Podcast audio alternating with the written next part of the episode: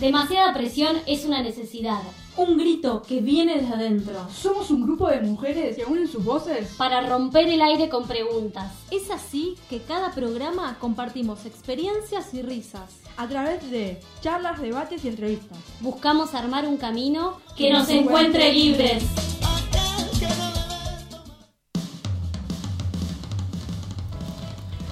Bueno, bienvenidos a otra edición de Demasiada Presión. Eh, no soy Jime Emilia, soy Dani Campero. Eh, le mandamos un saludo a Jime, a Dai, a Lara. Todas están en sus vidas. Eh, bueno, Lara está en el encuentro radialistas de mujeres, feministas.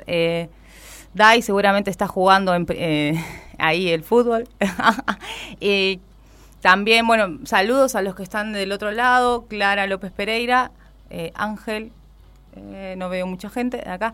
Y bueno, eh, nos pueden seguir en redes, Demasiada Presión Radio, Instagram y Facebook, lo mismo.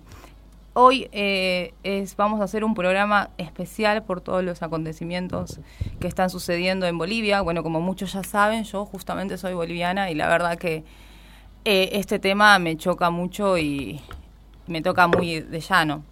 les doy la bienvenida a mis compañeras con las que nosotras eh, compartimos un espacio que se llama eh, perdón, Cuyacas Comunitarias Antipatriarcales. Eh, les doy la bienvenida a Claudia Mamani y Lenis. Lenis, te puedes presentar. buen día. Lenis Paco Banca. Ahí está, perdón, no me salía el apellido. Estoy un poco nerviosa porque la verdad que este tema me, sensibiliza mucho y, y me pone nerviosa. Eh, muy buenas tardes a todos los que están escuchando el programa. Mi nombre es Claudia Mamani y vamos a estar eh, debatiendo y hablando de lo que está pasando en el Estado Plurinacional de Bolivia. Claro. Eh, la verdad que para bueno también a lo largo del programa vamos a tener varias varias varias voces que van a hablar desde nuestro territorio boliviano. ellos están poniendo el cuerpo y también es necesario que pongan la voz porque recordemos que hay un cerco mediático ahora que solamente es la prensa internacional la que está mostrando y denunciando este golpe de Estado. Eh, entonces es importante que nosotros desde nuestro lugar difundamos y hagamos presión mediática.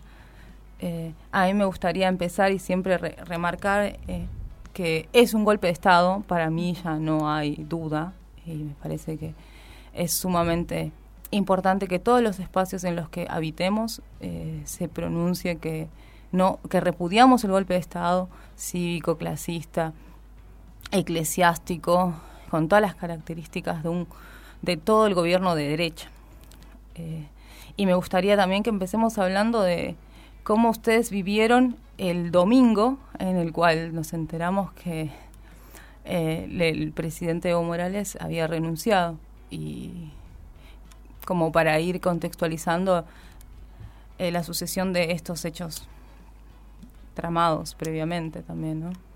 Claro, como decía en un principio, em, yo soy, eh, nací acá, eh, vengo de familia quechua aymara, pueblos originarios de lo que es el Estado Plurinacional de Bolivia y reivindico mi identidad como quechua aymara. Eh, y recalcar sobre todo el día domingo cuando nos enteramos de la renuncia eh, de Evo Morales Aima, eh, desde mi punto de vista, lo que yo sentí en ese momento fue muy triste porque acá no se trata solo de Evo Morales Aima, se trata de lo que es el proceso de cambio en Bolivia, ¿no?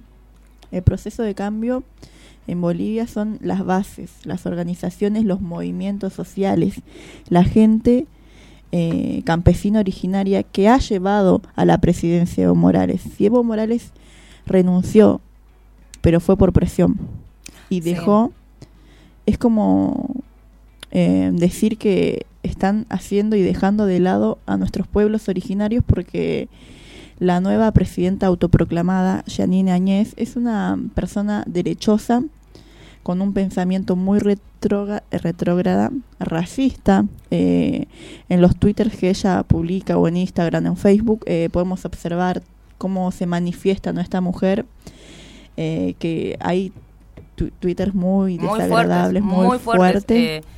sin, sin problema de nada, no esconde nada, no tiene problemas de demostrar tal cual es sin embargo, ahora, bueno, con, esto con estos hechos de que se han quemado la huipala, de que eh, también están intentando sacar un discurso de que no, nosotros no somos racistas, y eh, no sé si vieron la foto en la que la misma autoproclamada está con las dos banderas, pero muy, muy fuerte, eh, muy notorio es que parece un discurso, que parece como que está leyendo algo, como nosotros no somos racistas, por eso también colgamos esta bandera. No, pero es eh, la doble moral, la doble cara de esta persona, porque en un comentario anterior, en un Twitter anterior, ella había publicado que la ciudad era para la gente civilizada y los indios no tendrían por qué estar en la ciudad.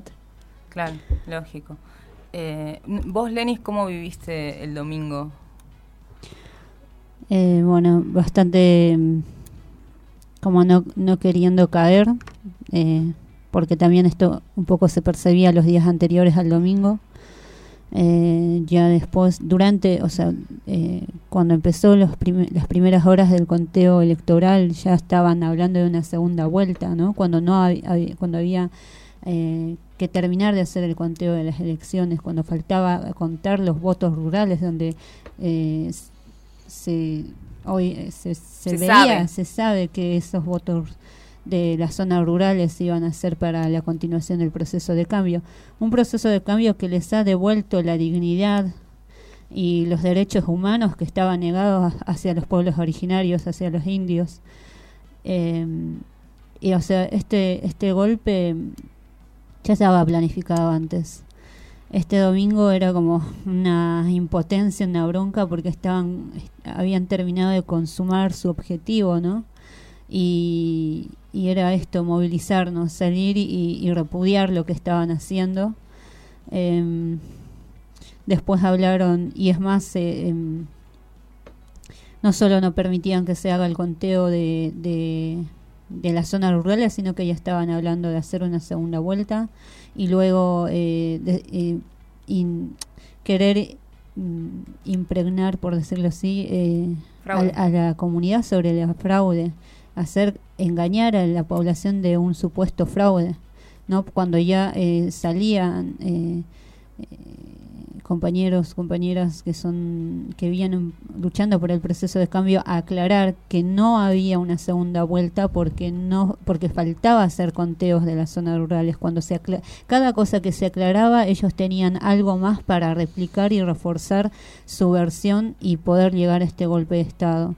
Eh, Recién hablabas de, de cómo Áñez eh, está con una bandera nacional y como también la huipala y, los dichos y las publicaciones que hace en su Twitter, en sus redes, y porque ella tiene una garantía hoy en día de la, la impunidad que cuenta, ¿no? De, de, esta militarización, de este golpe, de todo el financiamiento exterior de los yanquis y de que, bueno, eh, si tiene que caretearla, como lo dicen acá criolamente, la va a caretear. Digo, han quemado una huipala y, eso ha sido un signo de provocación también hacia las comunidades. Ellos saben muy bien de qué representa una huipala para un indígena y quemarla no fue solo por un acto racista, era para provocar y que pase esto, que las comunidades salgan eh, y se manifiesten y luego tener una justificación y aún así la, los, eh, las marchas y todo lo que han movilizado ha sido pacíficas y mm. aún así han, han querido tener una excusa de represión. ¿no? Incluso metieron gente infiltrada para generar disturbios, saqueos. Eh, eh, no solo fue como, bueno, que, que se manifiesten, se han infiltrado. a mí lo que me generó el domingo, me, me gustaría también recalcar, recalcar antes que el domingo se juntó gente en el obelisco, nos autoconvocamos, ni bien nos enteramos de la mm. noticia, pero todos ya sabían y ya, ya tenían noción de lo que se venía. Eh, había mucha gente muy sensibilizada, eh, hemos visto fotos de mujeres, hombres llorando. Eh, también la idea era como ir y abrazarnos, ¿no? Porque cuando nos enteramos de la noticia estábamos todos muy convulsionados, solos. Y digo, eh, ¿cómo es posible que nosotros entendamos la magnitud de lo que estaba sucediendo? Y del otro lado también nosotros teníamos eh, un sector de la sociedad boliviana que festejaba este, este, esta renuncia. Entonces, es increíble cómo el discurso y los medios y eh, había les, les ha llenado la cabeza a esta gente para continuar con, con un discurso racista, eh, de que este gobierno no nunca les había dado nada, que era corrupto o co- con todas sus con todos sus argumentos que no tienen mucha lógica tampoco porque si uno mira los eh, lo- los indi- indicadores económicos de Bolivia es el país que ha crecido más en Latinoamérica, 5 puntos PBI por año. No lo hace ni, ni Brasil, no lo hace ni Argentina. Ni siquiera Estados Unidos. No lo hace ni Estados Unidos. Digo, Estados Unidos depende de otras naciones para mantenerse como Claro. se ha mantenido y como en algún momento ha sido una primera potencia, pero gracias a la explotación, a las guerras de otras naciones, ¿no?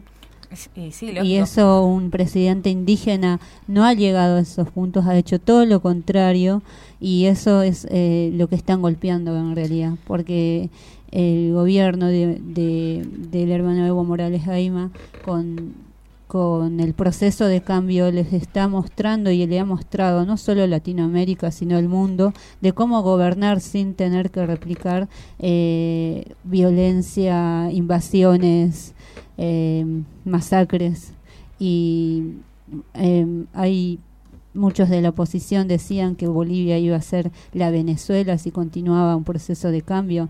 Eh, y ahora digo y ahora y ahora que se han subido los los disque democráticos qué está haciendo Bolivia no en tan Claro. pocos días, en días contados, a, en qué, a qué nivel lo han, lo han llevado. Y también cabe aclarar que Venezuela también ha sido, eh, eh, digo, desde el, eh, ¿cómo se dice? Desde Bloqueada claro, tiene Sí. la- los bloqueos eh, económicos y, y todo lo que le puede servir para volver a ser una, una No, nación. claro, no se lo permiten. No se lo permiten. Entonces, eh, ese, ese discurso de que tal país va a ser una Venezuela es justamente tergiversar las cosas. no tiene no tiene comparación a- alguna de que Vene- de que Bolivia iba para Venezuela pero ninguna en sentidos económicos eh, en sentidos estructurales Bolivia no depende de los precios de afuera. O sea eso es- o sea a Latinoamérica o Avia, el Avia Yala en realidad eh, como nosotras nos gusta denominarlo no Eh, depende al 100% de la coyuntura internacional económica sin embargo, Bolivia sigue teniendo el, mismo dólar, eh, no hay inflación o hay un poco de inflación mínima. ¿Cómo es posible que se mantenga eso gracias a su mercado interno? Gracias a las políticas de distribución que ha hecho el MAS, el gobierno del MAS, para eh, achicar la brecha de desigualdad. Claro, la extrema pobreza bajó de un 32,5 a un 12,7. Imagínate. 25% menos de pobreza. Y la gente, como decía hace, hace un rato, eh, a la gente que está en contra del proceso de cambio las usaron. Los engañaron, los medios de comunicación se prestaron y están siéndoles funcionales a la derecha en Bolivia, porque esa gente que está que llevó los paros cívicos adelante antes de que de los resultados de las elecciones generales de 2019 era gente que ya estaba eh, con la cabeza podrida. Sí. ¿no? Eh, como te decía, eh, no, no, no contextualicé bien. eh, también, eh, ¿quiénes fueron los que llevaron los paros cívicos adelante, ¿no? En Bolivia, ¿quiénes son estos personajes que llevaron los paros cívicos previamente a la renuncia de Evo Morales Aima? ¿Cuáles bueno. son sus, sus intereses? ¿Quién es Fernando Camacho, ¿no? De Santa Cruz? Eh, ¿Quién es Pumari de Potosí? ¿Quién es Carlos Mesa? Carlos Mesa ya tiene antecedentes en Bolivia. Él estuvo en la pre- eh, como vicepresidente en la gestión de Goni, Fue presidente. que fue fue después luego fue presidente cuando renunció Goni en la masacre del Octubre Negro, lo conocemos en Bolivia, Hubo una masacre similar a la que está sucediendo hoy en día en Bolivia. Porque Eh. puedes contextualizar el, el hecho.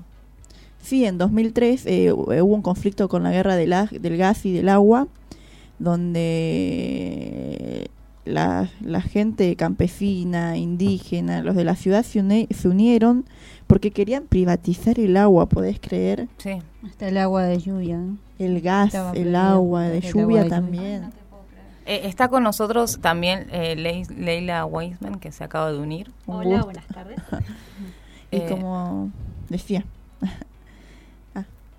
No, no, perdón, pensé que ibas a seguir eh, contando quién era este personaje, Carlos Mesa. Carlos Mesa. Ha venido acá a Argentina. Ha eh, hecho campaña Ha hecho política. campaña, sí, sí, sí. ha eh, hecho campaña política. Hay un sector que sigue apoyando a Carlos Mesa, pero como nosotros decimos, eh, nosotros tenemos memoria porque no mi abuela, nuestras abuelas estuvieron, nuestras madres luchando, ¿no? En la calle y mucha gente muerta. Y por eso decimos Octubre Negro no se olvida de 2003. Y vuelve Y- este, y este personaje. personaje volvió y es uno de los máximos opositores y que puede llegar a ganar las elecciones en Bolivia. Igual, recordemos que hoy por hoy no tiene mucho poder, que digamos. O sea, eh, ha, ha roto con Camacho eh, porque ahí también hay una puja de poder, de intereses. Eh, Carlos Mesa se es un historiador que se considera constitucional, Comunicador también. que comunicador que ha reconocido a, Áñez en, eh, en su presidencia. Entonces, que, que- o sea, a mí la verdad que me ha dado mucha indignación cuando me enteré que este personaje estaba volviendo a hacer campaña política para, para presentarse, luego de todo lo que había sucedido en el 2003. Claramente, es, Entonces, eh, o sea, no podemos reconocer a esta persona como un futuro presidente por todos los antecedentes que tiene, ¿no? Y como venías diciendo, ¿quién es Fernando Camacho? Fernando Camacho es un chico de clase alta que vive en Santa Cruz. El padre es dueño del es el dueño de los monopolios de la distribuidora de gas en Santa Cruz. para contextualizarlo, digamos que es como el grupo económico de Macri acá, es Claro. como el Macri de, de, Ah, de Bolivia, que tiene como todo un poder económico previamente eh, acumulado por el capital, etcétera. Y también recordemos que Santa Cruz es una de las provincias que más ha, ha ganado con el proceso de cambio, porque es la parte más industrializada. Entonces, eh, ahora sí, puedes continuar, para que los oyentes entiendan quién es Camacho. Claro, Camacho, bueno, es el Pero- heredero del gas, le decimos. A mí algo que me llama mucho la atención de todo lo que está pasando en Latinoamérica es cómo los pueblos ahora no tienen miedo. Es decir, hay un montón de consecuencias de no tener miedo, pero habrían muchísimas más consecuencias mucho más graves si se tuviera miedo. Es decir, acá en Argentina, en el golpe de Estado, eh, la gente no, es decir, todos los recursos que tenemos ahora, visu- audiovisuales, de los celulares que filman, que todos podemos ser periodistas por un rato y mostrar al mundo lo que está pasando, eso antes no existía. Y con todo lo que pasó en Chile, con todo lo que está pasando en Bolivia, es increíble y me llena de orgullo de la lucha que están teniendo todo el pueblo, todos los pueblos de Latinoamérica para no verse avasallados por estos personajes horribles eh, que están eh, de a poco teniendo, de- o de gol, de golpe, justamente No, de teniendo más poder, claro, de golpe teniendo más poder, eh, pero la resistencia que se genera a eso, para que no se vuelva a repetir, para que nunca más eh, ningún pueblo latinoamericano vuelva a pasar por lo mismo que pasó y que sufrió y, y, eh, realmente admiro las luchas que están haciendo en Bolivia para que vuelva Evo, en Chile también. Eh, la verdad que es Y es como Admirable. decías, eh, no, no tenemos miedo, nuestras familias no tienen miedo porque no tenemos nada que perder. claro. Nosotros recuperamos la dignidad Claro. con el proceso de cambio. Nuestros pueblos, mi familia, la familia acá de mi compañera, Sí. son campesinos indígenas. Yo soy indígena y no tenemos nada que perder porque nos negaron todos los derechos, nos Claro. excluyeron durante siglos, décadas, 500 años de opresión. Y es lo que dicen nuestras hermanas, no hay nada que perder. Y hay todo por vida, ganar. Hay todo por Eh, ganar. y si no nos van a y si no nos o sea, si- y si no hacemos nada nos van a seguir matando o sea Claro. es- no salimos ahora ¿qué, qué, qué nos queda el silencio es lo mismo que nada Claro, por eso la consecuencia de tener miedo sería muchísimo peor, pero la valentía de salir a luchar es, es hoy está admirable. hoy está en juego la disputa de la dignidad de la identidad de de mantenernos a nosotros con vida lo que está en juego no necesariamente es un partido político, no, no es para nada. A ver, recordemos que el, el gobierno de Evo Morales ha sido eh, reelegido eh, con el 60% en las elecciones previas. O sea, no, no, no, no, se po- no podía haber renunciado. Eh, esto es un golpe de Estado. A los que les gusta te- ser formales constitucionalmente, la constitución boliviana solo tiene línea sucesoria hasta la, hasta la presidenta del Senado. Luego hay, hay que hacer... eh, eh, Perdón, eh, ahí acotando lo que estás diciendo, Sí. eh, si no estuviese o si hubiese renunciado la presidenta del Senado, directamente va a nuevas elecciones. Entonces, por eso decimos que la autoproclamada también es anticonstitucional. Ellos que se agarran de la constitución y de que todo lo que eran las elecciones o la repostulación de, de mm, lo que es Evo Morales, bueno, acá te están demostrando lo anticonstitucional, antiderechos humanos que son, eh, bueno, esta Añez y toda la derecha financiada. Vuelvo a decir, es un financiamiento de, de Estados Unidos, de los Yankees, porque a ellos lo, lo único que les está importando es el litio que tenemos en Bolivia, los recursos naturales que tenemos en Bolivia. Digo, eh, Áñez, Mesa y este mismo Camacho son títeres, ¿no? Son objetos a generar esto, el famoso divide y reinarás. Bueno, dividieron a toda una población de en Bolivia, han logrado que haya esa división desde las líneas políticas y, y han vuelto a generar el racismo a través de eso. La violencia, o sea, son ciudadanos los que eh, han hecho actos muy violentos para contra el pueblo indígena. Eh, también hay gente que está pagada, lógico, pero el odio les ha entrado a la gente. Y porque en el, pro- durante el proceso de cambio y la gestión de Evo Morales Aima, eh, eh, la inversión y de, obre- de obras públicas fueron para el área rural, para Claro. el campesinado indígena en Bolivia. Y la gente de la ciudad reprocha y tiene un resentimiento importante, pero que no reconocen que, como te vengo diciendo, durante siglos fueron olvidados nuestros pueblos.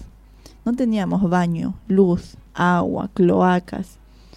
Durante el proceso de cambio, nuestras comunidades, escuelas, carreteras. eh, mi abuela vive dignamente hoy en día. Tiene una vivienda, hay un plan vivienda para los ancianos allá del campo. Y es lo que le molesta a la gente en la ciudad. Y bueno, y es la misma división que se generó ahora en Bolivia. Estamos hablando de gente de la ciudad contra gente del campo. Sí. Clasista. Como la grieta. La grieta acá, Claro. algo similar. Y pero lo peor es como decir esa violencia racial, física que se generó. eh, son de jóvenes universitarios que vienen de familias indígenas, campesinas, mujeres de pollera, cholas, como le decimos allá. eh, que al, al mudarse del campo a la ciudad, eh, las familias desconocen su identidad, sus raíces y niegan venir de ahí y son las instituciones como las universidades, los medios que aportan ese odio racial, ¿no? Y a negarse como, como indígena.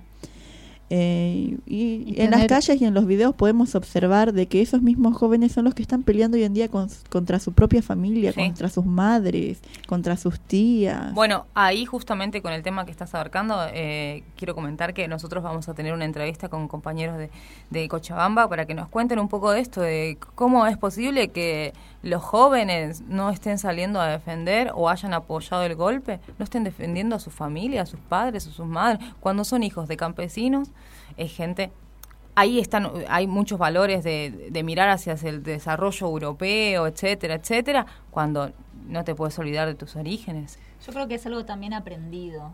a cómo Colonizado, las- colonizado, Claro. esa es la palabra. Claro. Eh, igual tenemos ahí como gente que hable desde, desde su juventud, ¿no? De cómo están viviendo justamente esto. ¿Querías decir algo, Lenis? Eh, no, con Ah, Y eso, ¿no? Es muy triste lo que está sucediendo en Bolivia ahora, en estos mismos momentos. Ayer tuvimos eh, siete muertos a la noche en Cochabamba, sacaba por eh, represiones eh, militares que disparaban a quemarropa. Y esos muertos son de nuestro lado, son nuestros muertos, son nuestros hermanos campesinos indígenas. Es muy lamentable porque la gente que estaba encabezando el paro cívico y que se llenaba la boca diciendo que nosotros generábamos violencia, nosotros y nuestros hermanos, tíos, como te vengo diciendo, yo tengo familia ya, que están en los bloqueos, que están en las marchas, se venían defendiendo de los ataques que recibían por parte de ellos. Racistas. y los medios hoy en día, si vos ves un canal boliviano, los campesinos indígenas masistas están atacando con palos, piedras a la gente de la ciudad, incivilizados.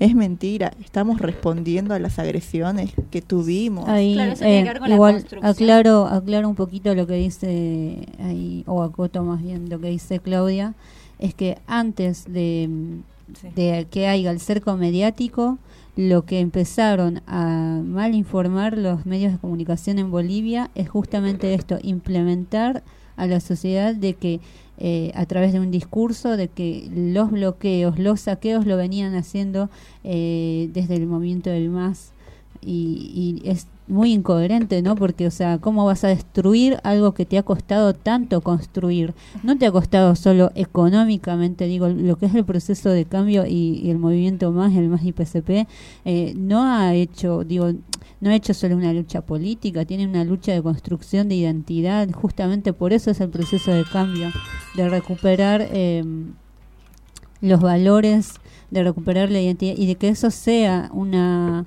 Eh, que, que, haya una igualdad eh, para todo ciudadano. Em, así como lo tienen los ciudadanos en, las ciudades, por así decirlo. ¿Por qué no lo pueden tener ellos? O sea, claro, eh. y bueno, los medios de comunicación, lo último que han mal informado fue eso. Después de implementar eso en la sociedad, esa mentira, lo han... Eh, lo han dado, han dejado de transmitir los, los medios de comunicaciones públicos, como el que es eh, Yala y otros canales, los han bloqueado directamente, los han tomado, eh, gente de Camacho, de Mesa, y no hay ninguna transmisión, eh, digo, no se habla eh, bien de conteos de desaparecidos y de asesinados, algo oficial. ¿Y por qué no hay algo oficial? Porque Añez no va a dar un número oficial de la cantidad de uh, masacre que ha hecho, de desaparecidos que hay. Eh, y por eso también recalco que el cerco mediático dentro de lo que es Bolivia ha hecho también de que ayer hagan retirar eh, y no garanticen la seguridad de los medios de comunicación internacionales, ¿no? Porque ¿qué ha pasado? Han ido corresponsales de acá de Argentina a mostrar a visualizar la masacre que estaba habiendo en Bolivia y ellos empezaron a decir no les garantizamos, eh, se tienen que retirar. El embajador de Argentina en Bolivia salió a decir eso. Y es otro cerco mediático ya internacional.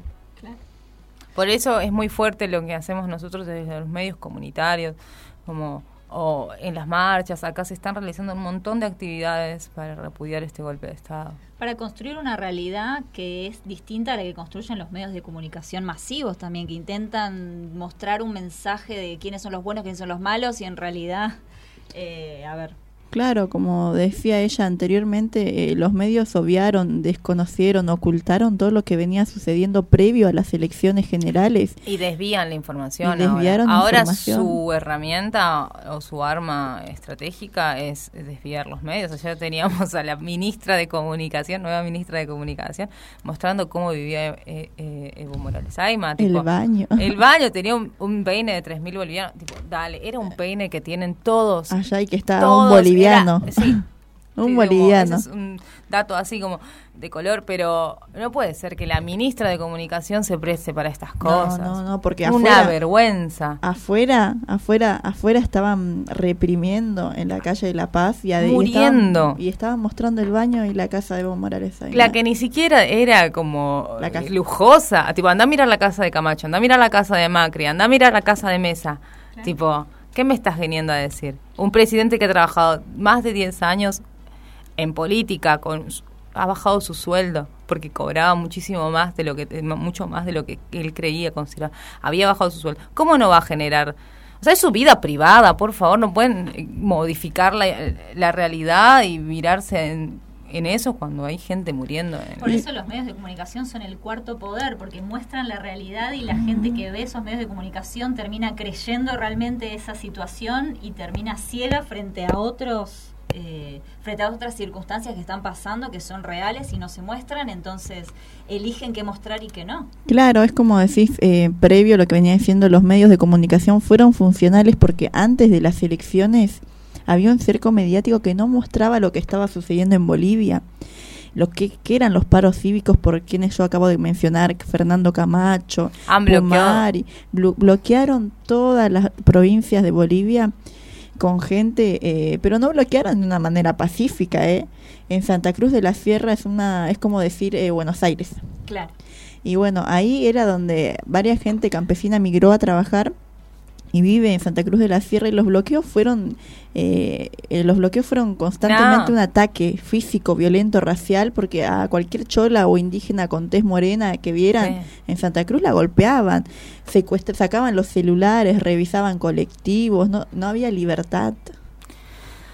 Bueno, nos vamos a una tanda y la verdad que no tengo mucho ánimo, pero la verdad que es necesario hablar de estas cosas. Nos vamos a una tanda y volvemos con más.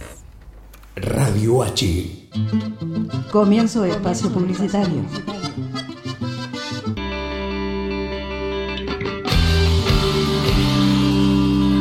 Los miércoles de Radio H arrancan a las 15 horas con Quédate con nosotros, una propuesta de SB Producciones, conducido por Natalia Tolava y un gran equipo. A las 18, Fernando Borroni y Alex Arellano hacen palabra de radio para poner en juego las palabras. Sergio Burstein conduce Burstein Recortado, un programa de entrevistas y reflexiones desde las 20 horas. Y a las 22 arranca No me traigan más problemas. Licha, Perico, Tata y Valen chocando los problemas de frente. Murga, Uruguaya y Radio Teatro. Y para terminar el miércoles, Pasional, un programa para levantar la temperatura, conducido por Soledad Fernández. Puedes volver a escuchar la programación cuando quieras por Radio CUT o entrando a nuestra web radioh.com.ar.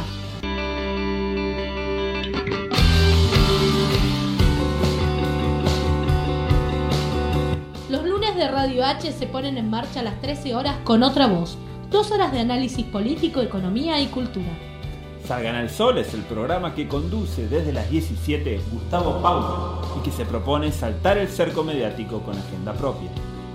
Carlos Milanesi presenta las 19 Puestas en el Tiempo. Urdimbres de palabras y música enlazando tramas de ayeres y mañanas. Mariana Bacaro y equipo realizan vivas y haciendo historia, construyendo desde lo personal lo colectivo. A las 21 desembarca La Branca Leone, un espacio de formación política. Y a las 23 es la hora de Caja Negra, datos de un viaje colectivo. Seguinos por Facebook Live o por TuneIn. Búscanos como Radio H con todas las letras.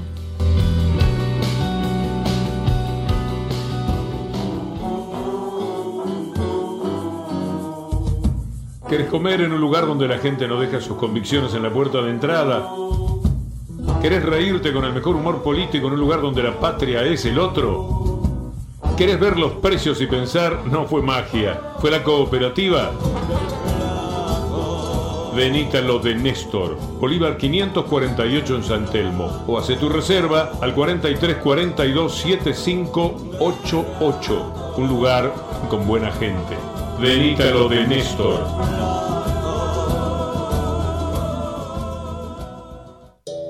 Las palabras más importantes del mundo empiezan por H. Hambre, Hambruna. hambrientos. Porque la H también nos indica contra lo que hay que luchar.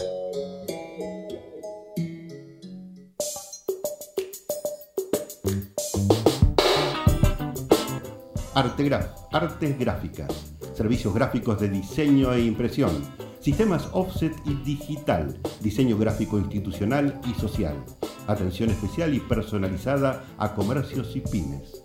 Comunicate con nosotros al 4923-5400 o al mail gráficamensaje.gmail.com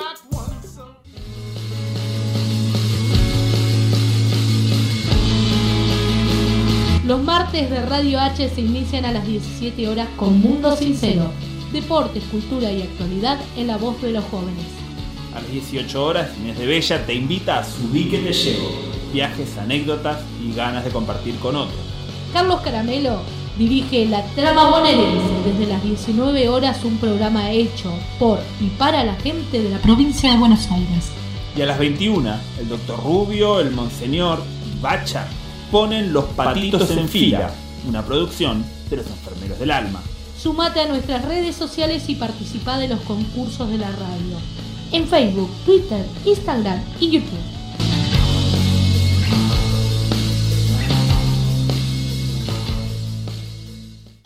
Cuando todos van, Radio H Cuando todos van, Radio H. viene. de espacio publicitario.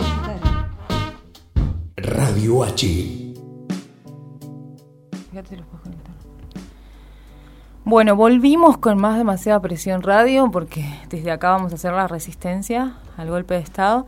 Eh, y me gustaría darle la bienvenida, que les dije, como les había comentado, a Alejandro, que representa el grupo de debate juvenil.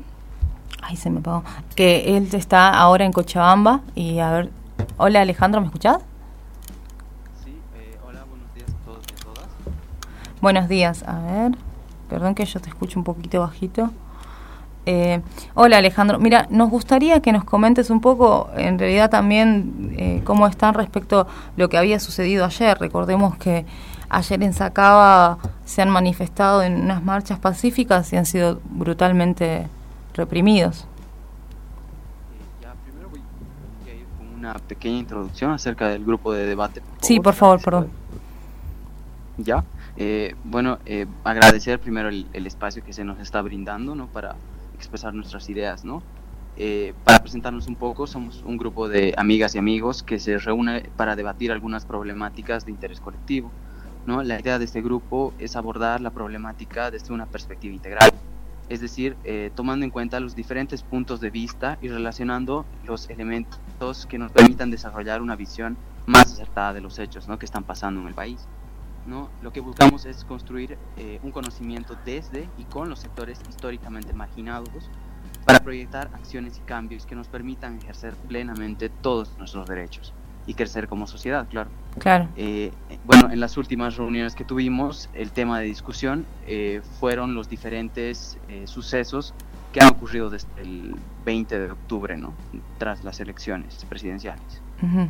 Ahora, con respecto a las a las marchas que han sufrido eh, re represión por parte de el lado militar y el lado pol policial el día de ayer uh, bueno hay que hacer una, una serie de, de, retrospectiva no acerca de todas las consecuencias que han que han dado lugar a esto no de todas maneras absolutamente nada justifica la, la violencia extrema que se ha tenido que utilizar no, lógico. Eh, también a mí una de las cosas que nosotros recalcamos es que también es un golpe de Estado porque es un gobierno previamente elegido eh, democráticamente y que hoy por hoy esté sucediendo esto eh, bajo, bajo eh, una autoproclamación ilegítima auto, de esta mujer Áñez y con el aval de las Fuerzas Armadas y la policía, nos parece, ¿cómo no va a ser esto un golpe de Estado y cómo no va a haber gente que esté denunciando tales hechos? Y a mí lo que más me sorprende es justamente cómo lo está viviendo la comunidad y la sociedad boliviana allá. Sí, eh, es el, el, contraste entre la posición de la zona urbana y la zona rural es, es extremadamente ¿no? Ex existe un, un, un, punto de vista totalmente diferente, un punto de vista que a mi parecer llega a ser hasta ilógico. ¿no? Eh, a día de hoy, eh, los jóvenes que están en la zona urbana justifican y muchos de ellos aplauden esta actitud que ha sucedido el día de ayer con las represiones y de hecho no solamente, no solamente el día de ayer, sino desde el día lunes, en, tanto en la ciudad del Alto como en Yapacaní, que es, es el, el trópico de Cochabamba, han, han sucedido ya eh, diferentes eh, hechos violentos, ¿no? Con eh, pérdidas fatales. Y se justifica totalmente. Pues la, la juventud está apoyando de manera abierta en, la, en las redes sociales, la juventud de la zona urbana está apoyando de manera abierta en, las redes sociales y se ve y se vio, de hecho se vio ese contraste en las manifestaciones hacia apoyando la renuncia del, eh, presidente que básicamente veías y eran era el gran porcentaje eran jóvenes en las calles el, otro porcentaje de jóvenes eh, aislados en las zonas rurales eh, es un poco más bajo y la cantidad de, de personas mayores que trabajan y que aportan directamente al crecimiento económico, en este caso de manera informal como agricultores, eh, es, es, es, realmente notorio todo esto, ¿no? Claro. De hecho, los jóvenes de zona urbana tienen un miedo eh, se está, in- se está eh, incitando al miedo a que no se pueda ir a apoyar a este otro grupo. Es decir, estamos hablando de que los grupos no se pueden juntar. Estos grupos que quieren eh, denunciar, que tienen, que tienen ganas de expresarse, no pueden juntarse. De hecho, esta marcha que estaba viniendo desde el- este Chapare tiene como misión juntarse con la zona sur, que digamos sería como la zona eh, no desarrollada económicamente en la ciudad de Cochabamba. La misión de la policía fue evitar que esos dos grupos se junten. Claro, por eso habían mi- militarizado puntos de encuentro, ¿no? Exacto. ¿no? Entonces tendrían que haber pasado por una carretera necesariamente para poder llegar a la ciudad y juntarse, acoplarse a este otro grupo que comparte sus ideas y no se está permitiendo eso. Claro. Y, y tampoco, eh, también, ¿sabes lo que me gustaría a mí que comentemos justamente por lo cual me parece interesante esta charla? Es que comentes eh, cómo es posible que no salgan los, la juventud o cómo es posible que la juventud siga eh, avalando este golpe de Estado, semejante masacre. Ah, Estamos acá con una- otras compañeras, por si alguna quiere hacer un comentario. Eh, sí, un poco eh, nos preguntamos cuál es el argumento de esta juventud que, que está apoyando este tipo de golpe, ¿no? Pues, no- nosotros no es que somos grandes, también somos jóvenes, pero nosotras nos damos rapidis- rápidamente cuenta de lo que está sucediendo. Entonces la pregunta es esa, ¿cómo es posible de que no sean capaces de, de, de ver las muertes y reconocer las muertes de- de sus propios hermanos? Eh, como decía, bueno, esa, esa juventud que no reconoce y hace un tipo de eh, cerco con noticias falsas así en las redes sociales, esa juventud es una juventud, digamos, eh, un poco más privilegiada económicamente, ¿no? Que no ha sufrido eh, ningún tipo de dificultad o altos y bajos en su, en su vida y no ha, no ha tenido la posibilidad de analizar diferentes escenarios, ¿no? Entonces, eh, desde el punto de vista del- de este grupo de debate, podemos afirmar que es un grupo eh, conformista, ¿no? que ha tenido inculcada una idea en la cabeza, ya sea por sus familiares o por sus entornos, tanto de desarrollo a nivel educacional, o, eh, ya sea en las universidades, en el trabajo en, alguna, o en algún otro eh, medio, donde la asociación a la a la zona rural, ya sea en, como, como familiares, como amigos, ¿no? Eh, implica eh, un, una, un poco desarrollo en su vida profesional o en su vida económica, ¿no? A pesar de que durante todos estos 13 años ha intentado eh, cortarse un poco, ¿no? Con las leyes contra el racismo y toda forma de discriminación. Entonces, lo que hacen los jóvenes es desligarse de esos sus orígenes, a pesar de tener una, una abuela indígena o una madre indígena, entonces eh, ya se desligan de eso porque ven que el medio favorece más a otro tipo de sector. Es, esa básicamente sería una justificación resumida de todo lo que ha pasado, ¿no? porque existen casos eh, muy específicos o, casos aislados, pero en general se puede decir que esa sería la justificación de los jóvenes a día de hoy. Que están totalmente cegados, ¿no? Y las redes sociales han, han causado eh, que esto se llegue a niveles impensables, ¿no? Claro, y la verdad que es muy fuerte. Yo como comparto también eh, Facebook o, o otras redes sociales con, con gente joven como yo y, y cada cosa que suben en Instagram o en Facebook, la verdad que me sorprende el, el nivel de violencia, de, de racismo que tienen para con los demás. Eh, acá te quiero hacer una pregunta. Eh, bueno, me presento, mi nombre es Claudia, es un gusto poder compartir con vos y una de las preguntas es si hay alguna movilización que se esté generando justamente por lo que sucedió en Cochabamba, en Sacaba, ¿hay algún pronunciamiento? ¿Las provincias eh, decidieron hacer una marcha en general? No sé. Recordemos que Eh, lo- claro. de ayer fue, ah, nos enteramos a la noche, o sea, esto es información. Por eso, justamente queremos saber si va a haber alguna movilización grande. Eh, eh, ya, este, la pregunta es para mí si hay aquí alguna movilización. Eh, sí, eh, claro, si han, se, han, se están organizando para realizar algo o, o cómo les, ha afectado en, en, la parte organizativa. Ya, bueno, como te digo, ahora la, la misión, digamos, ¿no? tanto policial como militar, es intentar que los grupos se vayan juntando incluso aquellos grupos que están en contra de todo, de todo este golpe, es, eh, es eh, evitar que estos grupos pequeños se junten. Eh, los grupos, tanto LGBT, están en total rechazo a este tipo de, de, acciones, no solamente porque el gobierno instaurado es un gobierno que aparentemente es extremadamente religioso, católico y ha, de hecho en la posición de la presidenta eh, sea el, juramento se lo ha realizado con la Biblia.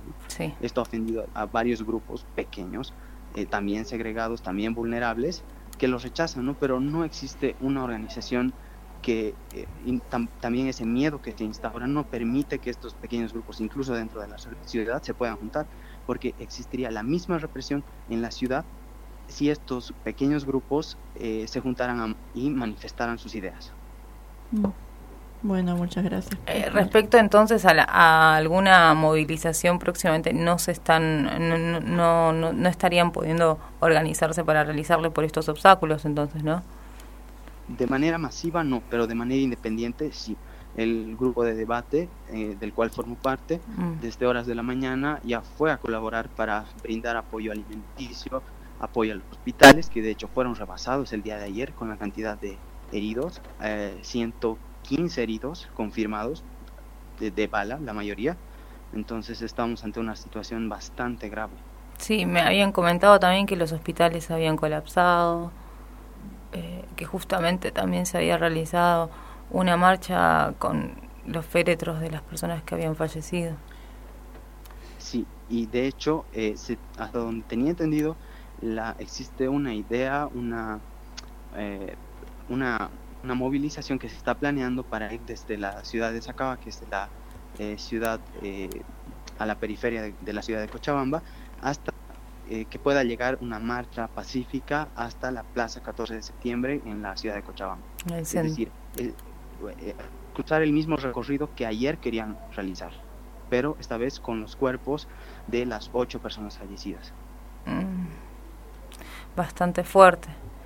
Eh, ¿Sabes qué? También me gustaría que comentes eh, cómo están viviendo el cerco mediático en Cochabamba, porque si bien tenemos un poco de prensa internacional ahí en La Paz, en Cochabamba no hay nadie, absolutamente nadie, están ustedes con sus celulares prácticamente. ¿Cómo es que ustedes están informando esto a través de grupos de WhatsApp? Nos llega, ¿Cómo es, están? Porque también hay mucha malinformación. Exacto. Eh, de hecho, la malinformación, la, la, la, desinformación que ha habido eh, durante todos estos días, no solamente desde hace 21 días o de, antes de la renuncia del expresidente, ha habido una desinformación hace años, ¿ya? Mm. Entonces, ahora, ¿cómo estamos intentando sobrellevar esto a nivel jóvenes y a nivel eh, personas también en general, no solamente jóvenes, ¿no? Se mandan videos, fotografías por WhatsApp, por Facebook, es, es, es la única manera porque los medios están mostrando cosas totalmente irrelevantes, ¿no? La, en, la, en la periferia se están, están disparando, están luchando con bala eh, y estamos teniendo en los medios de comunicación nacionales cosas totalmente diferentes, no, no se muestra eso para nada. Claro. Eh, ¿Hay algunos medios comunitarios, radios que están funcionando en la ciudad de Cochabamba o, o en departamento? Sí, eh, hasta donde tengo entendido hay varias radios en el trópico, justamente de donde vienen estas personas, y de hecho nota en, las gentes, en, las personas acá de la, de, la, de la zona no favorecida económicamente, entre comillas, que ya no están viendo ya la televisión, sino están viendo, están escuchando la radio, estas radios eh, que pertenecen a los grupos ya que muestran esta otra realidad. Hay, cierto grupo que se está resistiendo a esta desinformación por parte de los medios de comunicación visuales, porque incluso los periódicos, eh, sin ir muy lejos, a ver, los titulares de los periódicos eh, afirman de que los policías y los militares eh, han retenido a, a- a vándalos que querían ingresar a la ciudad de Cochabamba y no hablan nada acerca de los muertos, acerca de los heridos, acerca de los hospitales que están colapsando. De hecho, eh, ellos mismos eh, dicen testimonios de amigos míos de que los, los mismos militares están evitando el ingreso de las ambulancias a la ciudad de Sacaba, donde han ocurrido todos estos enfrentamientos, y es por eso que han colapsado los hospitales en, esa ciudad.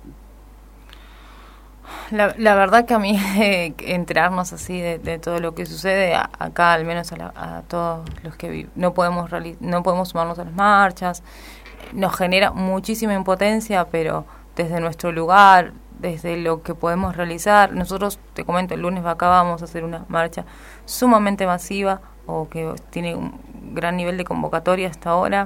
El lunes, eh, así con, con la comunidad boliviana eh, y con otros con otras organizaciones eh, argentinas, sindicales.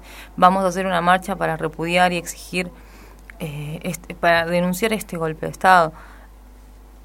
Eh, es- ante toda la impotencia y ante el cerco mediático, la verdad que eh, nos parece importante. Y nos parecía muy importante también que salgas al aire como, como, con esto de, de representar jóvenes que también están en contra de este golpe de Estado, que buscan informarse, buscan Informar también. buscan informar y buscan también estar al, en el- al lado de la vida.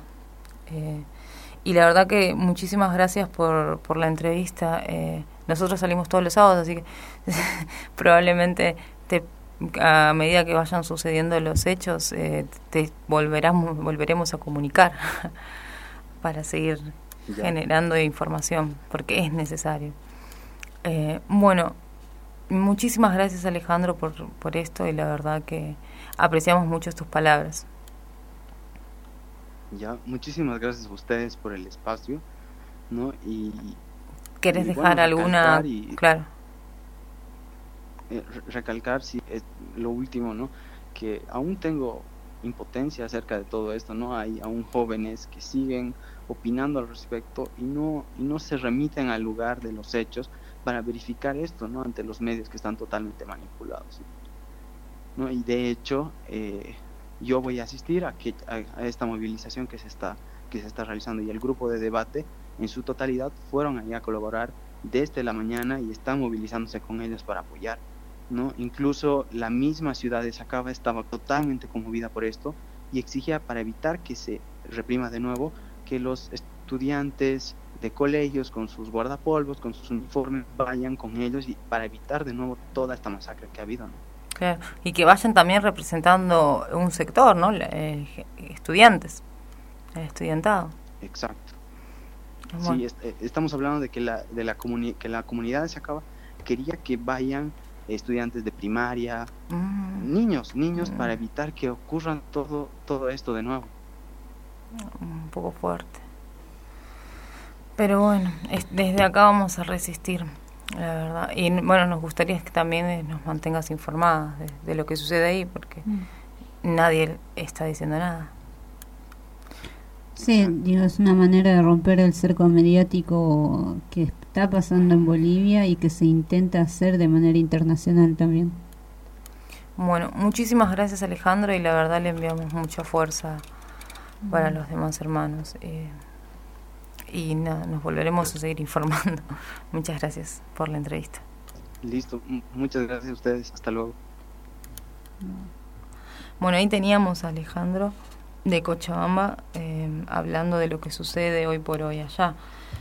A mí la noticia de ayer, eh, a ver si colgué, ah, ahí está. La noticia de ayer me, me pegó mucho porque justamente mi familia está en Cochabamba, eh, a unos kilómetros del- de la ciudad de Sacaba y es muy fuerte encontrarte con estas noticias cuando esos muertos también podrían haber sido gente conocida, eh, pero ya igual duele, ¿no? Es demasiado. Nos Claro. tenemos, ¿qué? Ah, perdón, nos tenemos que ir a otra tanda. Radio H.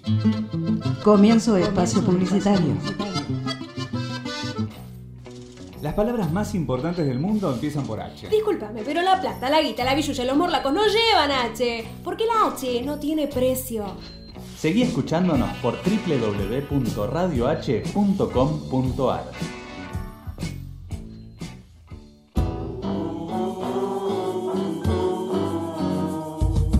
¿Querés comer en un lugar donde la gente no deja sus convicciones en la puerta de entrada? ¿Querés reírte con el mejor humor político en un lugar donde la patria es el otro? ¿Querés ver los precios y pensar, no fue magia, fue la cooperativa? Venite a lo de Néstor, Bolívar 548 en San Telmo, o hace tu reserva al 4342 7588, un lugar con buena gente. Venite a lo de Néstor. Inscribite en los cursos anuales de la Escuela Popular de Medios Comunitarios de la Mutual Homero Mansi. Aprende fotografía, realización audiovisual, edición y postproducción audiovisual, locución y producción radial, periodismo y forma parte de la Producción Integral 2019 de la Escuela Popular de Medios Comunitarios de la Mutual Homero Mansi. Aranceles accesibles. Participando en más de un curso, tenés descuentos especiales. Comunicate al 4956-2265, Mutual Homero Mansi, arroba hotmail.com o escribinos a nuestro Facebook, Mutual Homero Mansi. Cuando todos van, Radio H Cuando todos van, Radio H. viene. Fin de espacio publicitario. Radio H.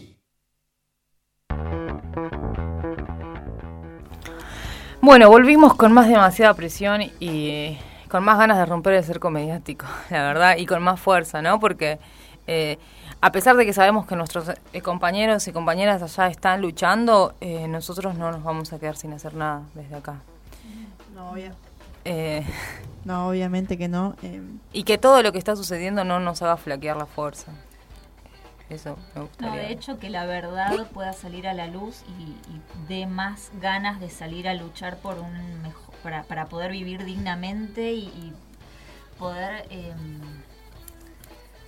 apropiarse de, de- de lo que a cada uno le corresponde, y no dejarse llevar por lo que estos militares quieren hacer del país, o sea, es tremendo. Yo escucho todo lo que pasa y es tremendo, es tremendo. Claro, y difundir, ¿no? Todas las personas que están escuchando, eh, de alguna forma que nos ayuden a difundir lo que está sucediendo, porque eh, esto no es eh, un chiste, no es una joda. Hay gente, bastante gente que está muriendo. y que están muriendo porque los están disparando a quemarropa militares en Bolivia y los medios están tergiversando las noticias, están ocultando información y que sería de mucha ayuda que sigan difundiendo, difundiendo y que también eh, como reprochar a los organismos internacionales que no se están pronunciando. No, se están pronunciando y, o sea, responsabilizar de todas estas muertes a la actual presidenta autoproclamada como Añez, Fernando Camacho, Carlos Mesa, Pumar y a todos los ministros que están siendo cómplices de esta, de esta masacre, ¿no? Sí, eh, perdón, me, me colgué. Estaba pensando. Ah, yo que lo que quería hacer era como hacer una propuesta, una invitación a todos los que tengan ganas de difundir y, y de, de hacernos escuchar que esto es un golpe de Estado.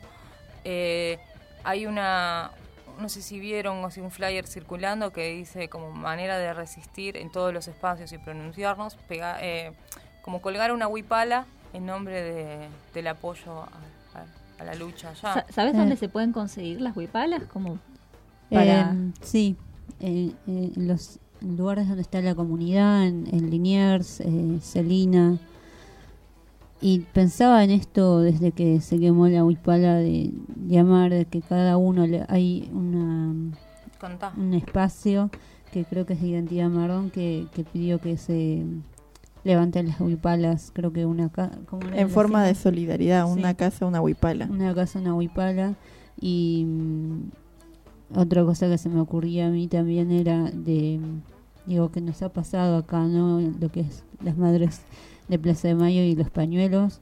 Eh, se ha salido a pintar cada vereda un pañuelo y pedir que se puedan solidarizar con el pueblo eh, originario y puedan pintar murales con huipalas eh, y que de donde puedan mostrar una huipala de la manera que sea, si nos toca eh, empezar a coser las huipalas, empezar a tejer las huipalas, hagámoslo, pero eh, digo, mostrar este golpe de que mm, hay una identidad originaria que no solo está en Bolivia, hay una identidad originaria que es Latinoamérica y que no va, no va a dejarse eh, ni pisotear, ni mingunear, ni asesinar como lo están haciendo a través de este golpe de Estado.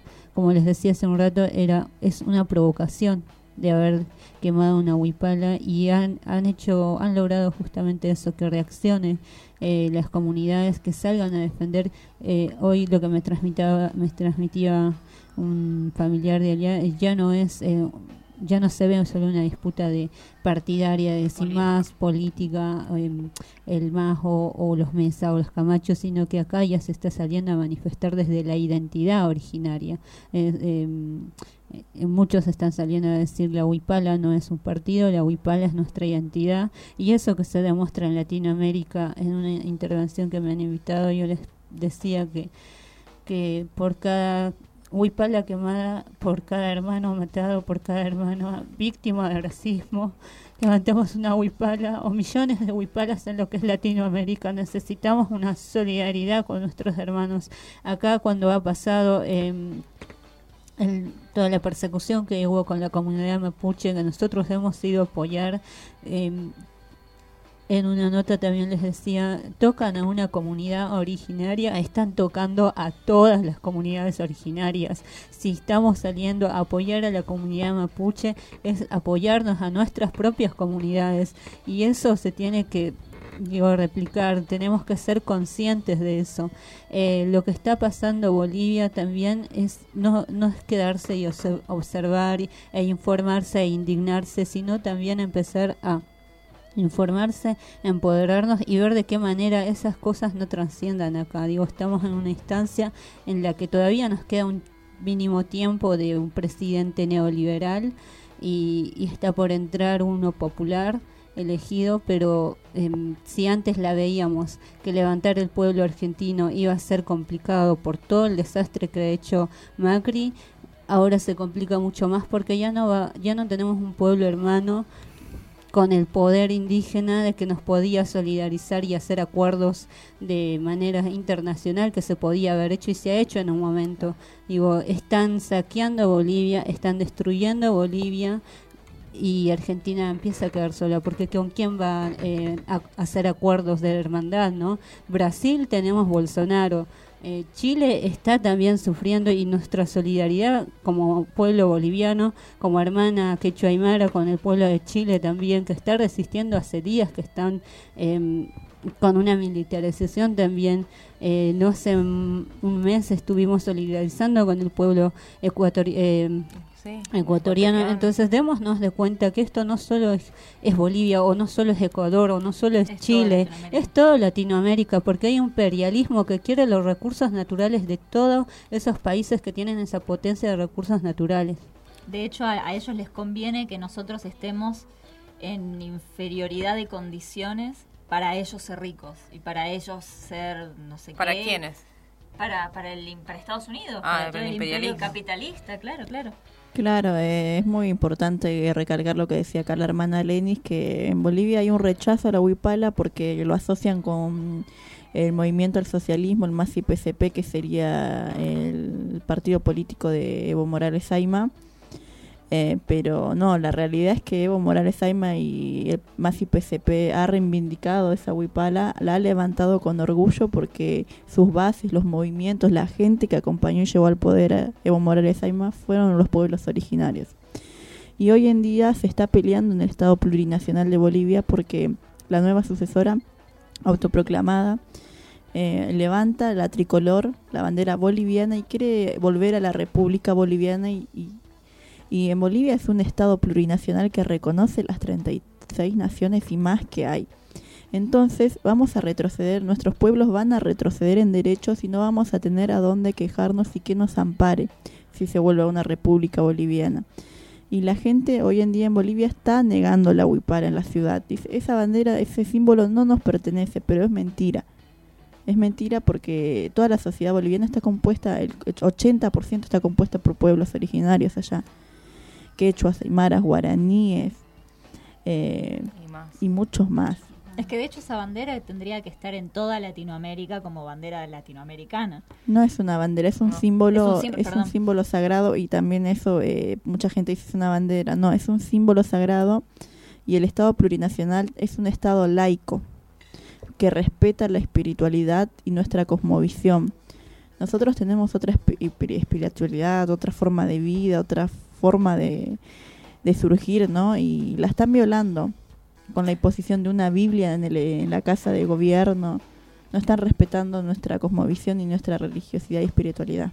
A mí me gustaría que hablemos de como uno de los factores muy importantes que ha llevado eh, a cabo este golpe de Estado ¿Cuál es el posicionamiento del colonialismo en, este golpe de Estado? Eso es lo que me gustaría que hablemos. Porque quizás para los oyentes, que en su mayoría eh, argentinos y argentinas, eh, no está muy claro la noción del, colonialismo, sí del capitalismo, eso como que se siente. Pero Bolivia no tiene una configuración necesariamente... Eh, así como nosotros concebimos a la izquierda, a la derecha, al pueblo trabajador, al obrero, en Bolivia no tenemos obreros, tenemos campesinado. Entonces me gustaría como que entre nosotras, como informemos cómo es que a nosotros nos afecta el colonialismo. Porque para mí esto de lo que está sucediendo, por ejemplo, la, la juventud avala este golpe de Estado porque sus valores... Eh, les ha trascendido el, colonialismo, el capitalismo, se mira un desarrollo europeo, se piensa que eso, que eso es lo que tenemos que ser y no lo que nuestros orígenes cuáles son. Em, yo veo que eso se, se va perdiendo también en, el consumo, ¿no? Esto que vos decías del capitalismo.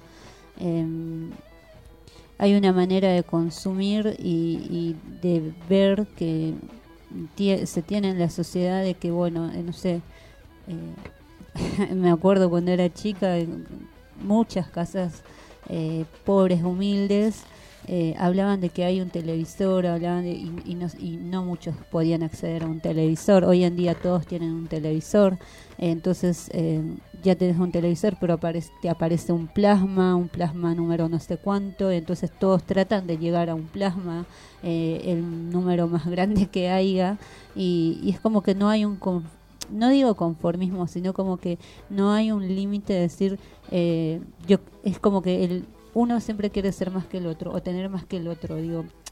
el valor de la competencia, de la meritocracia. Por sobre la cooperación.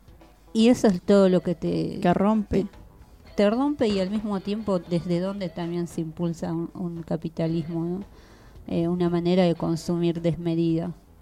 Eh, bueno, acá también acotando lo que decía la hermana em, y lo que me preguntaba Dani, en Bolivia el proceso de descolonización existe.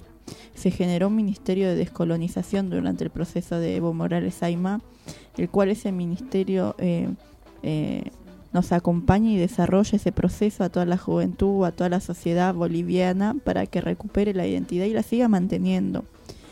En Bolivia, en el Estado plurinacional, las comunidades tenemos eh, indígenas, como te dije, yo vengo de una comunidad, tenemos una forma distinta.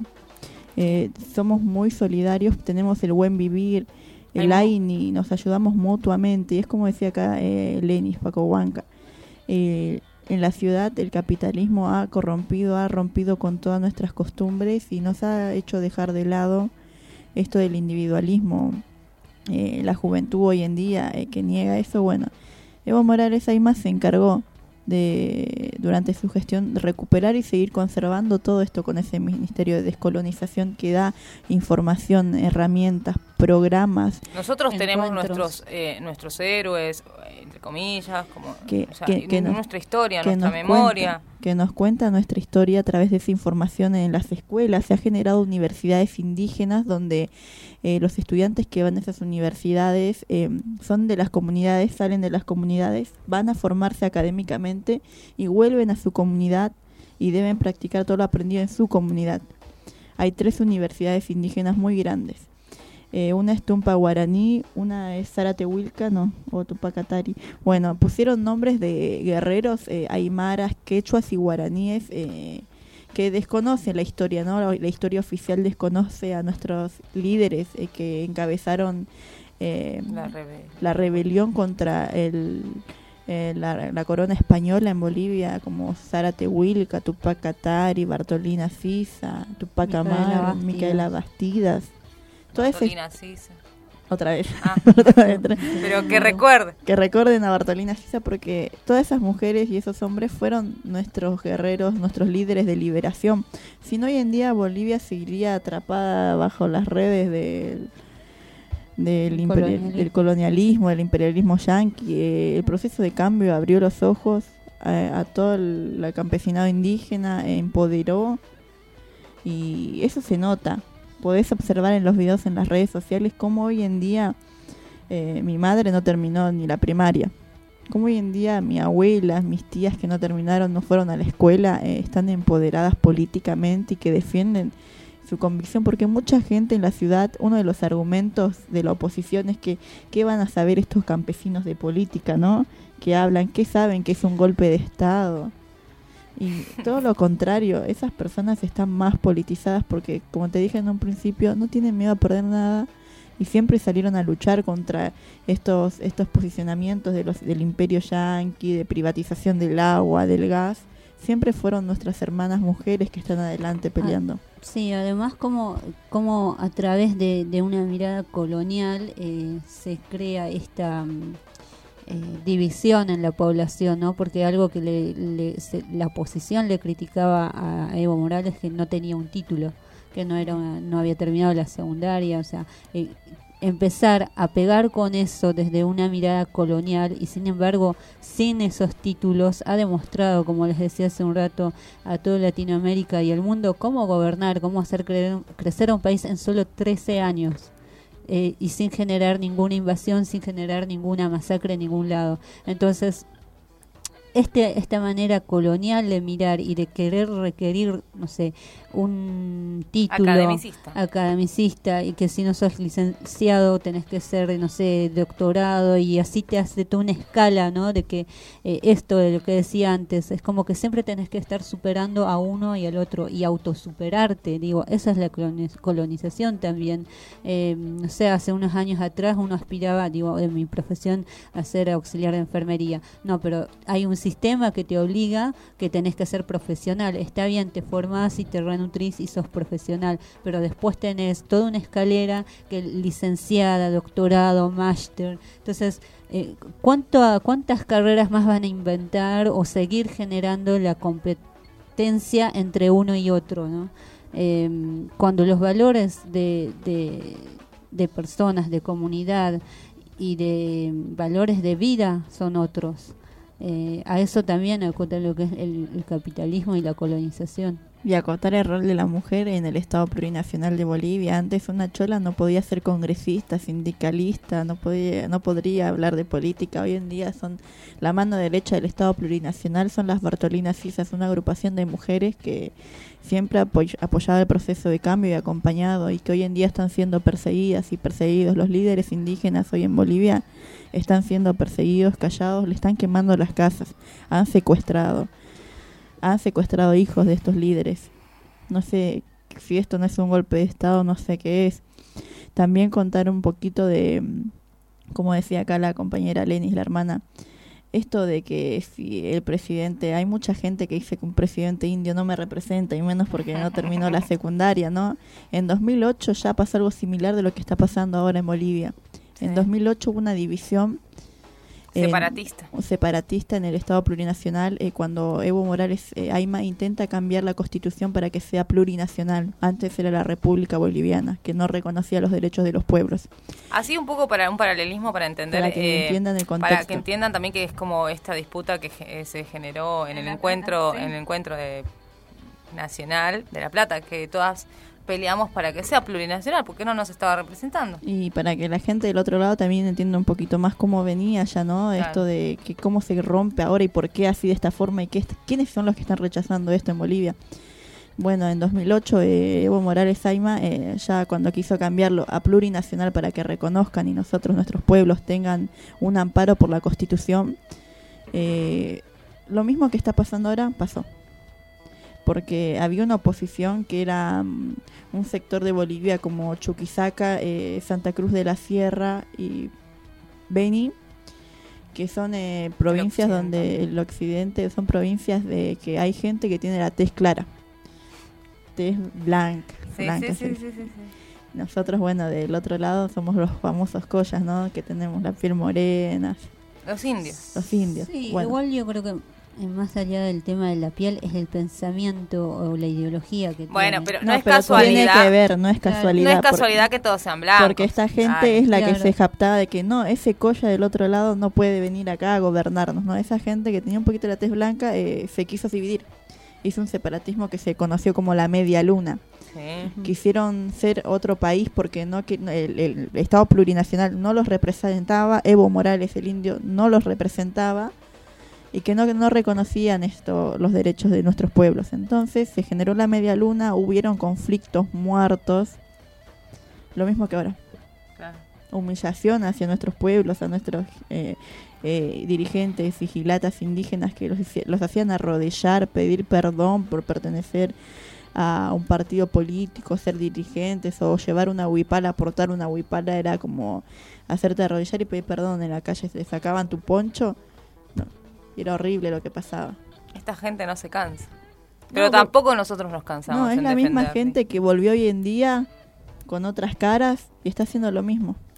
Otra separación. Tal Y cual. son los mismos sectores. Hoy en día el Estado plurinacional no tuvo el apoyo de tres provincias, ¿no? Santa Cruz, Chuquisaca, son los mismos sectores que en el 2008. Sí, sí, sí. Son también sectores eh, que más económicamente fuertes. Tipo. Ahí también ha primado justamente los valores eh, del capitalismo, esto de la competencia, de, todos yo primero, después del resto, cuando en realidad todo el Estado plurinacional de Bolivia no comparte esa forma de vida. Nosotros tenemos otros valores, otras otra configuración social dentro de las comunidades. Eh, no sé, me, me queda repensando, me, me cuesta mucho todavía concebir cómo estas personas eh, a- debajo del capital que han acumulado tengan tanto poder y también justamente salen de ahí estos personajes, Camacho, eh, Carlos Mesa, el de Potosí, ¿cómo era? Pumari. Pumari. Y hay mucha gente también que está vendida, porque también ten- hemos visto fotos de, de este personaje Camacho con eh, hermanos indígenas. No sé si las vieron, eh, diciendo, acá se rompe el racismo. Ese, no me salía. Sí, ¿Quién es- era ese? Era un dirigente indígena de los ponchos rojos. ¿De que hoy- Potosí? No. No. ¿Dónde era? No, es de La Paz. Ahí va. Eh, la Paz siempre ha tenido, se caracterizó por ser eh, la resistencia y la vanguardia de la, de- la defensa de nuestros pueblos originarios, porque de ahí nació el ejército guerrillero Tupac Atari. Sí. Y ya Eh, el 14 de noviembre se cumplió aniversario de, de la muerte de Tupac Katari, que lo han descuartizado. Y en estos conflictos, como decís, eh, el sector de La Paz, los ponchos rojos, los ayus rojos, son eh, eh, la gente campesina eh, que se ha armado con armas y ha salido a luchar en, el, en la reforma agraria en, 1900, no, en 1957. Y tienen como hoy en día, si se habla en Bolivia de ponchos rojos, se habla de la resistencia, ¿no? La resistencia indígena y como que no, no te metas con el poncho rojo porque Porque te van a... te van a te van a acabar te van a chicotear siempre andan con y bueno este señor que supuestamente Nelson Condori eh, quiso articular con Camacho. con Camacho diciendo para que se acabe el racismo qué sé yo eh, fue como una traición a su comunidad y su comunidad tomó medidas medidas muy radicales pero tomó las medidas porque traicionaron a, a su clase como dicen ellos Claro. y que terminó mal Y quedará recordado mm, así, como un traidor. y queda recordado como un traidor hay mucha gente que se vendió Hay mucha gente vendida hoy por hoy eh, en este golpe de Estado, sí, claro, claro. y es como decía Lenis la plata por la plata baila el mono no cuando no tenés los valores y las convicciones bien puestas se, se venden por un par de pesos qué triste. Bueno, sí, lógico, pero del otro lado también estamos nosotros ahí marchando o resistiendo. Que ni por más plata que nos den, eh, vamos a transar con estas ideologías, porque lo que se vende es justamente eso, la ideología. Sí, igual este, también hay que entender que hay toda una manipulación y utilitarismo a estos eh, personajes como Sí, los, que sí. ha, los que ha mencionado Claudia. Eh, a ver, eh, y Mesa solos no iban a generar lo que estaban generando. Es- están hablando de pegar a un Estado plurinacional con un presidente indígena y necesitaban otro indígena para dar la pelea que estaban dando y que han generado, ¿no? Necesitaban otro indígena para decir nosotros lo que nosotros estamos eh, planteando y diciendo vamos a tener razón. Entonces por eso digo, es un utilitarismo que lo han usado y han sabido usar también, porque hay algo que también eh, hay que reconocer, eh, son 13 años nada más. Y en 13 años hay muchas cosas que eh, el proceso de cambio ha hecho muy valerosas y que nadie lo puede desconocer, incluso ellos mismos lo reconocen, pero eh, en esos 13 años faltó, falta y Falta mucho. falta, mucho para construir. En 13 y- años- Y las cosas que se fueron construyendo también estaban como para ir mejorándolas y modificando. Bueno, ese, esas cosas que faltaban mejorarlas o detallarlas más, eh, se han agarrado de eso, ¿no? Como para confrontar entre indios e indios. Eh, eso es lo que ha hecho la derecha. Eh, por ejemplo, el tema del litio. eh, el tema del litio, eh, cuando Evo dice, bueno, eh, tenemos litio y nosotros vamos a ser los que vamos a poner el precio.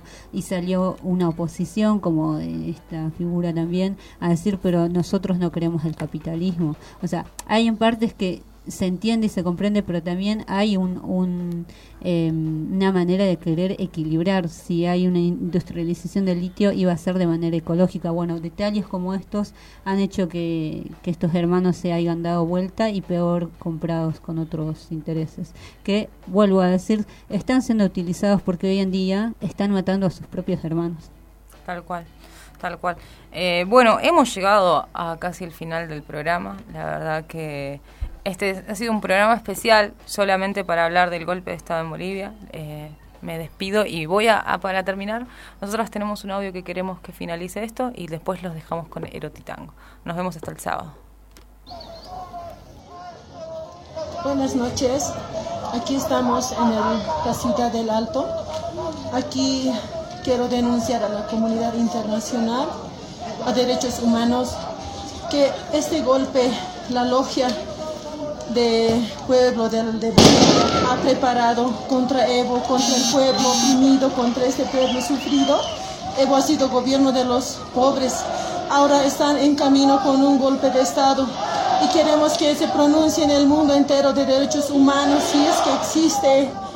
Nosotros nos hacen creer eso, pero ¿cómo será? Pero quisiera que, nos, que se pronuncie, que nos vengan a defender, que nos están ya acorralando a la paz como es el sede de gobierno, ya están viniendo en camino caravanas de armamentos junto con los con los Santa Cruz, con los de los Unión Juvenil Cruceñista Santa Cruz están viniendo de Tarija, de Santa. Ahora nosotros tememos por nuestras vidas, ¿qué pasará con nosotros? Y todo esto es culpa de este señor Camacho, que no tiene piedad, no tiene corazón, a nombre de Dios nos va a matar, nos va a asesinar a nuestros hijos. Yo soy madre de familia, tengo hijos y estoy tem- es- temo por mi vida y por mis hijos, por mi familia. Estamos totalmente de miedo, pero al mismo tiempo también estamos aquí en el alto con una lucha, con un, con un coraje, a ver si ellos van a ganar o nosotros vamos a ganar. Y solo quisiera pedir, todo ya han tomado, ya no, los, los canales televisivos bolivianos, ATV, Unitel, Canal 11, ya no están transmitiendo, ya no están a favor de nosotros, están a favor de la logia, de los ricos, de esos jailones de zona sur, todos ya sean en contra de nosotros. El pueblo está ahorita sufriendo, ya no tenemos voz. Por eso llamo a la comu- comunidad internacional que se pronuncien por este pueblo. Este es el verdadero pueblo. Ellos no son el pueblo, dicen que son el pueblo. Ellos son una logia.